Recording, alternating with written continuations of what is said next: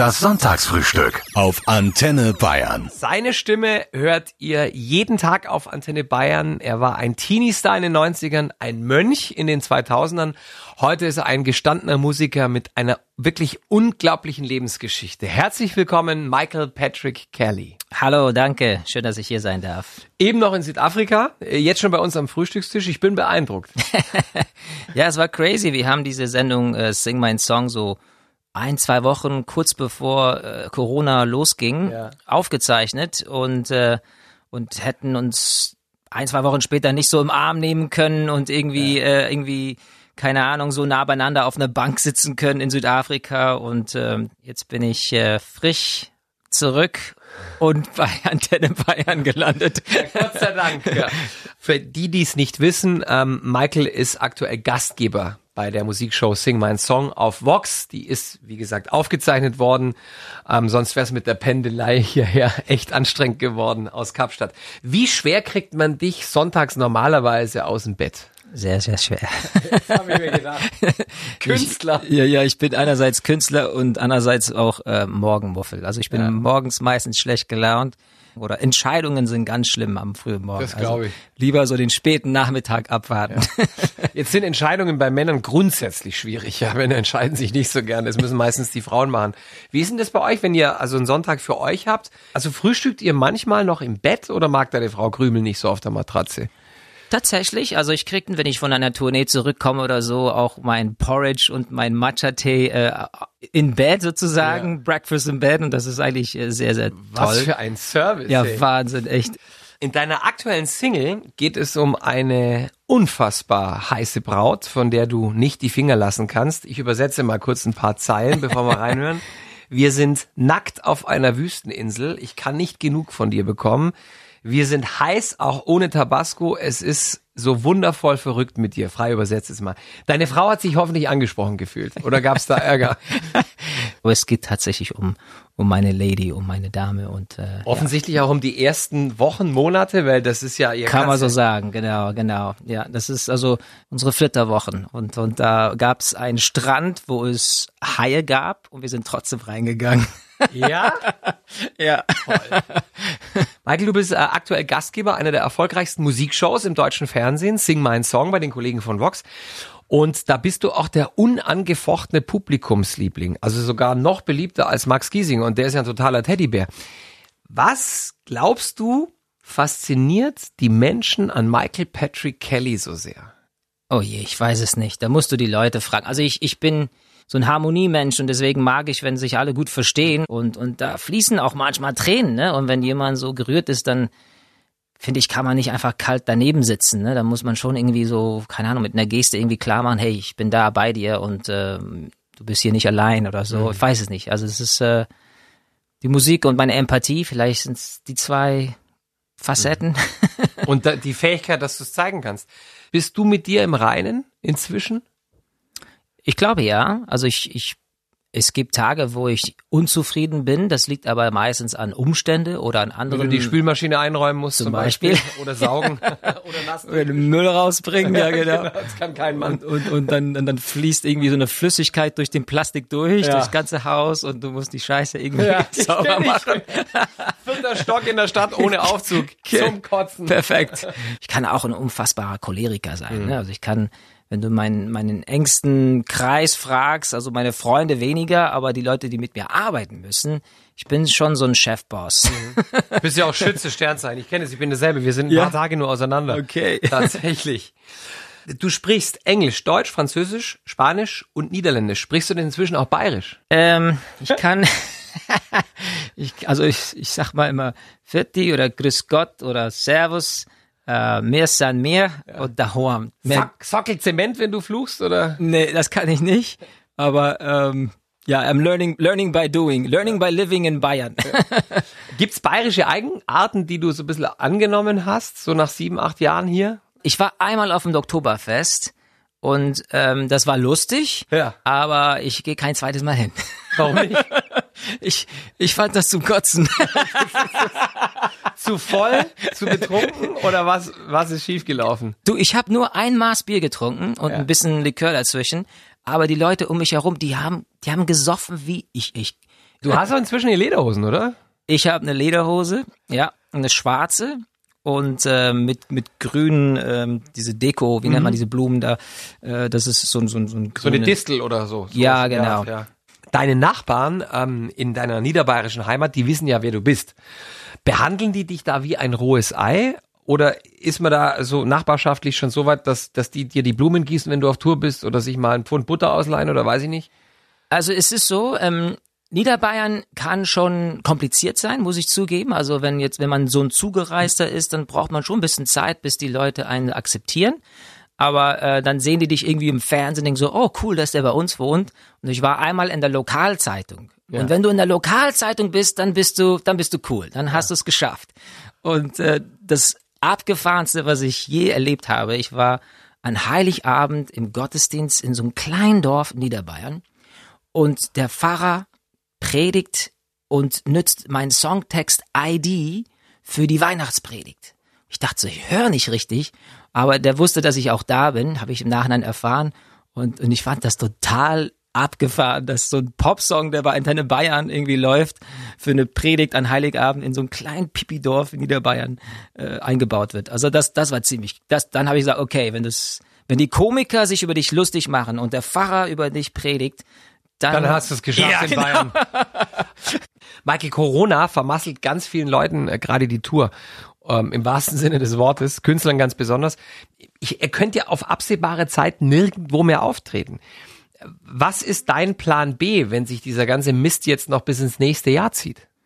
Ja, ist eine gute Frage. Also äh, die ganze Musikindustrie, vor allem das, das Live-Geschäft ist so auf Standby und es gibt keine Planungssicherheit und ähm, ich glaube aber, dass die, die wirklich am meisten leiden, sind die, die nicht so populär sind. Ja, es gibt viele so so Künstler, die jetzt nicht so viele Platten verkauft haben oder so viel Popularität haben und die haben es echt schwer, weil die die leben wirklich von diesen Hochzeiten oder von diesen kleinen Stadtfesten, wo sie mal 500 Euro für für für das halbe Monat irgendwie als Gage kriegen. Ja, ähm, das sind die Leute, über die ich mich am meisten Sorgen mache.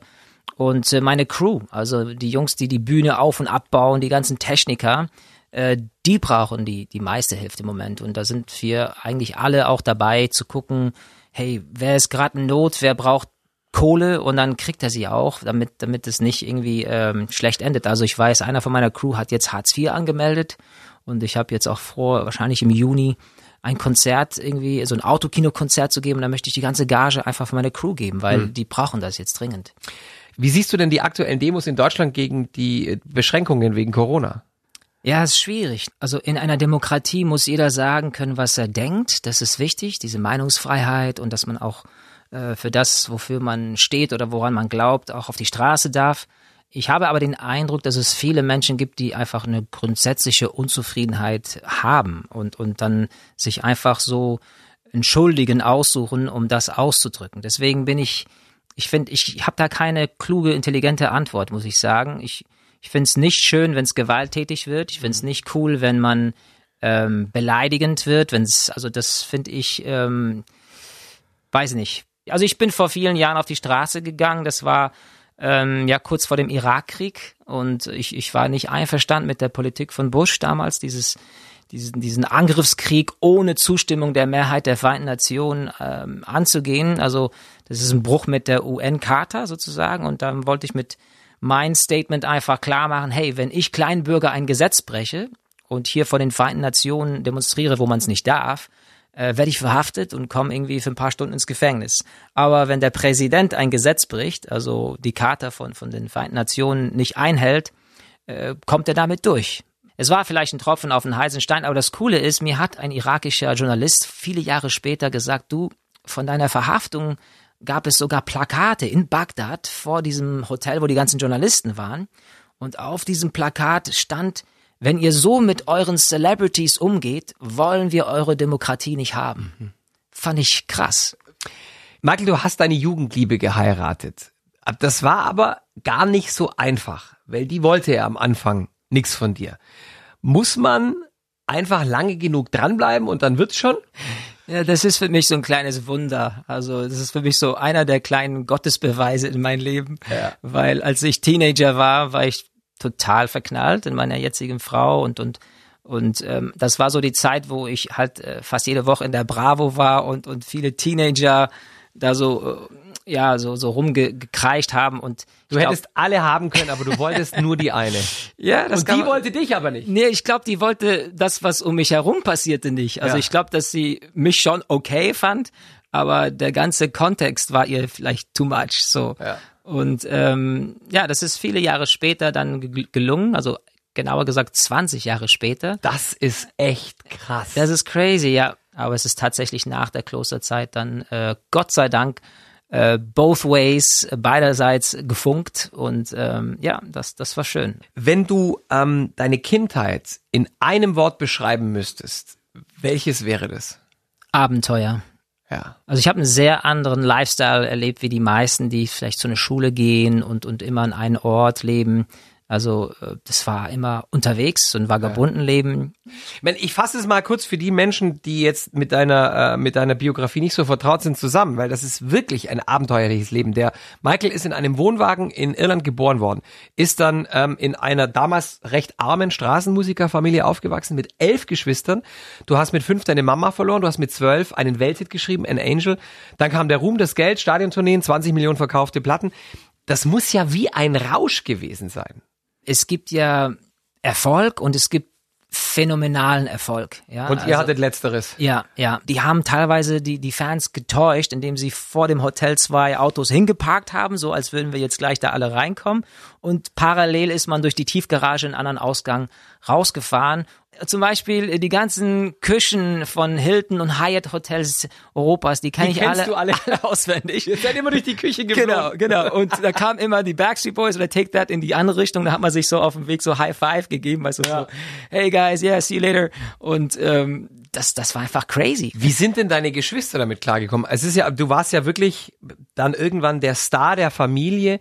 Vor allem Brüder werden ja mal schnell eifersüchtig. Ja, klar. Also ich sag mal, ähm, Konkurrenz, Eifersucht ist, glaube ich, äh, normal. Ich, ich bin ja der Zehnte von zwölf. Ja. Und wenn du jetzt als älteren Bruder oder Schwester den Kleinen jetzt gehorchen musst, weil er der musikalische Chef ist, also mit 18 wurde ich sozusagen äh, zum musikalischen Chef und, und, und Producer dieser Band äh, erwählt, äh, das, das ist nicht einfach. Gibt es eigentlich eine, eine Kelly Family WhatsApp-Gruppe, wo alle noch drin sind? Es gibt eine, ähm, aber da sind auch Cousins und Tanten, okay. also das sind, glaube ich, irgendwie 70 Leute drin. Ja, 70 Leute. Ja, ja, und ich muss zugeben, ich, ich, ich kann das nicht mehr mitverfolgen, weil da, da ist so viel los und das, ich, ich komme da nicht hinterher. Also das ist Michael, du bist ja nie wirklich zur Schule gegangen. Ähm, dein Papa hat dich und deine Geschwister unterrichtet. Wie war das? Also hattet ihr Fächer und Schulaufgaben und Hausaufgaben und Exen und Prüfungen? Ja, tatsächlich. Also mein Vater war Lehrer, bevor er sich der Musik gewidmet hat und äh, ein großer Befürworter dieses ähm, Homeschooling-Methode. Mhm. Es war auch manchmal ein bisschen skurril, weil dann kriegst du irgendwie von deinem Privatlehrer eine vier und abends kriegst du von 5000 Leuten eine Eins, die alle applaudieren, ja. weißt du? Und das an, das an einem gleichen Tag zu erleben, denkst du so, äh, okay, ich bin eine Null, ich kann nichts und abends so, ich bin der Hero, ja. ja. Nachdem dein ähm, Vater gestorben ist, hast du dich zu einem radikalen Schritt entschieden. Du bist für sechs Jahre als Mönch in ein katholisches Kloster in Frankreich. Du kamst aus vollen Stadien an einen Ort, an dem 20, 22 Stunden am Tag vollständige Stille herrscht. Was macht das mit einem? Was hat das mit dir gemacht? Also die ersten Monate waren tatsächlich sehr schwer. Also für einen Musiker erstmal um 6 Uhr morgens aufzustehen ist äh, der Horror. Und dann fängt der Tag erstmal mit einer Dreiviertelstunde stilles Gebet an und Meditation und also ich, ich habe in den ersten Monaten wirklich äh, sehr gehadert. Es war nicht einfach. Aber das hat sehr viel aufgeräumt bei mir. Mhm. Ich konnte wirklich viel klären mhm. und das versuche ich auch in mein heutiges Leben auch ein bisschen mit rüberzunehmen. Also ich nehme mir fast jeden Tag immer so eine halbe, dreiviertel Stunde bis eine Stunde stille Zeit morgens. Mhm. Und in meinen Konzerten baue ich auch immer so eine Friedensminute ein, so eine Schweigeminute. Mhm. Und das ist Wahnsinn. Also es gibt so viele Feedbacks von Leuten, die sagen, also deine Musik ist toll, aber die Stille war besser. Jetzt sind wir beide äh, Anfang 40. Merkst du inzwischen das Alter? Zwickt's irgendwo schon? Ein bisschen schon. Ich merk's in meinen Rücken. ja, beim Aufstehen, oder? Zum Beispiel, ja. Ich, ich, Bei Kinder trägst noch keine durch die Gegend. Nee, leider nicht. Aber ich, ich merk manchmal, dass äh, ich, okay, jetzt muss ich wieder zum Osteopathen. Weißt ja. du, so, das sind so die Dinge, ja, die Da gehe ich auch hin, alle paar Wochen. so mit, mit, mit Mitte 20 äh, hast Easy. du, pff, ey, so einfach Nächte durchgepartigt oder gearbeitet und wenn du heute so eine Nacht durcharbeitest, denkst du so, ich brauche jetzt drei Tage Schlaf. Ja, absolut. Wir wären echt Memmen, ne? Oh Gott, Ein oh bisschen. Ältere Herren. Vermisst du eigentlich manchmal deine langen Haare von früher? Nicht so wirklich. Also das einzig Coole an die langen Haare war für die für die Live-Shows. Da konntest du wirklich so Headbangen. Ja, klar. Und ich weiß noch, wie ich mit meinen Geschwistern vor Ewigkeiten auf so ein Festival war und wir haben die Bühne geteilt mit Aerosmith, Whitesnake, Clawfinger, Four Non Blondes. Und diese ganzen Metalheads haben unsere Haare beneidet. Ja. Die haben gesagt, so, wie kann das sein, dass man so lange und gesunde Haare hat und natürliche, also Locken und nicht so Dauerwelle. Aber Wie ähm, konnte es denn sein? Also wie habt ihr habt ja sicherlich nicht die High-Class äh, Haarpflegeproduktserie Ich glaub- gesponsert bekommen. Du, ich glaube, wir waren einfach im Schnitt 10, 15 Jahre jünger. Das ist ganz einfach. Wir waren noch alles Kids und Twins und äh, dann sind die Haare noch irgendwie jung. ja. Aber wenn die Typen da Mitte 40 sind und freuen sich, dass die Haare noch bis zur Schulter gehen, Ja. unsere gingen noch bis zum Arsch, ja. Also das war schon Krass. Next Level. Michael, du bist ja an einem eisigen Montag geboren. Ich habe nachgeguckt, am 5. Dezember 1977 hatten wir ganz schlimmes Blitzeis in ganz Europa. Uh.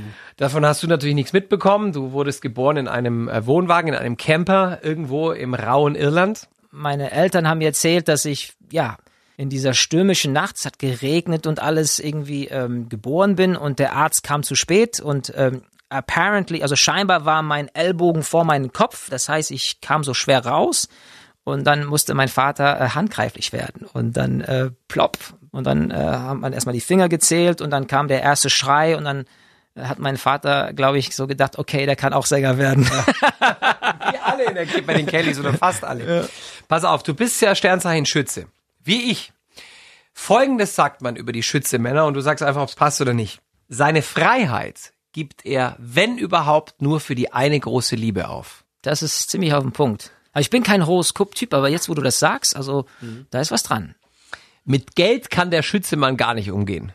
Ähm, ich würde sagen 50-50. Ja, bei mir genauso. Ja. Ich meine, ich bin geborener Schwabe. Mir wurde die Sparsamkeit in die Wiege gelegt, ehrlich gesagt. ist egal, ob du äh, jetzt Schütze oder Steinbock bist. Wenn du Schwabe bist.